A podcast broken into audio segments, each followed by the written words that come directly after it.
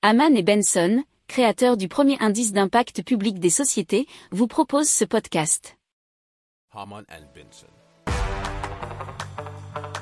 Le journal des stratèges.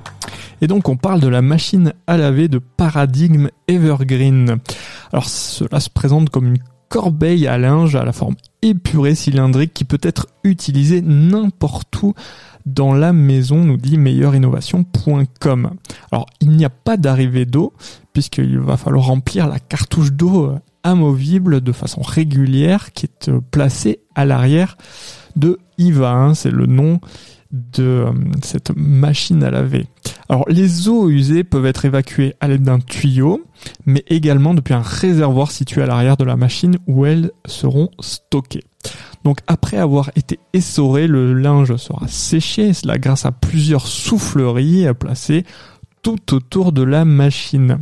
Alors le cycle comprenant lavage, rinçage, essorage et séchage dure environ 90 minutes. Il y a un écran tactile LED et surtout eh bien des fonctionnalités qui permettent de respecter l'environnement puisque la cartouche d'eau ne contient que la quantité d'eau nécessaire pour le lavage. C'est à peu près euh, 3 kg de linge pour 10 euh, litres environ. Alors on peut la faire fonctionner grâce à une application mobile notamment. Cet outil vous permettra de vérifier euh, ben, les données spécifiques liées à la consommation de la machine, que ce soit l'électricité consommée, la quantité d'eau utilisée, le CO2 libéré dans l'atmosphère, et donc en fonction de la consommation, l'application donnera des conseils pour modifier les habitudes et être donc plus éco-responsable, peut-on dire.